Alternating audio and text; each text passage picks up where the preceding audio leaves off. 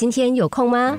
整理书橱、衣柜，也许是一个好主意。把那些旧了或者是没有用的衣物丢弃，或送给旧衣回收中心吧。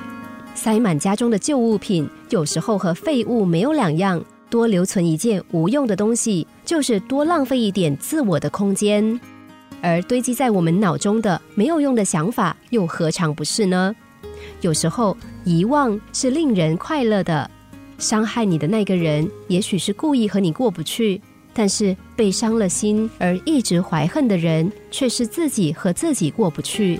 许多人因为被所爱的人伤害而怀恨在心，想借着心里的怨恨把它摒除于脑海之外。但是满腔的恨意只会让你更想到他。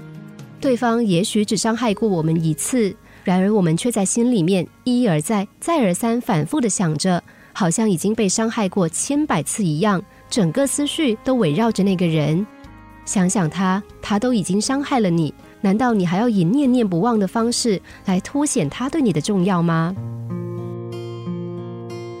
有个男人对他的朋友说：“我太太有着我从未听过的最糟记忆力。”朋友问他：“忘记每一件事情？”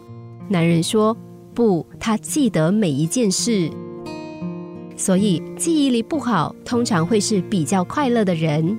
心理学先驱说，智慧的艺术就在于知道什么可以忽略，而天才永远知道可以不把什么放在心上。曾经有则广告提醒你，旅行包里别忘了带护照、机票、换洗衣服、相机，甚至笔记本。但最重要的是，请一定要忘了带过去的心情、想法和习惯，要空着出走，满满的新新的回来。举个简单的例子，如果你正在欧洲旅行，在前往巴黎的途中，乘船横渡英吉利海峡，那你将很容易遇上汹涌的海浪。你抵达法国之后，如果你还将时间用在诅咒不稳的航程上，那么你停留在巴黎享受假期的时间就会越少。常识会告诉你，你应该尽快忘了这段不愉快的航程，充分的把握眼前的一切。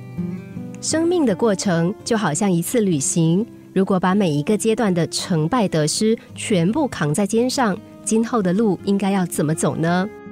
旧的恐惧、旧的束缚，都让它过去吧。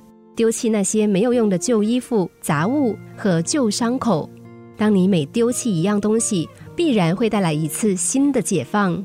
为你的旧包袱举行一场葬礼，把它给埋了，和过去说再见，跟往事干杯。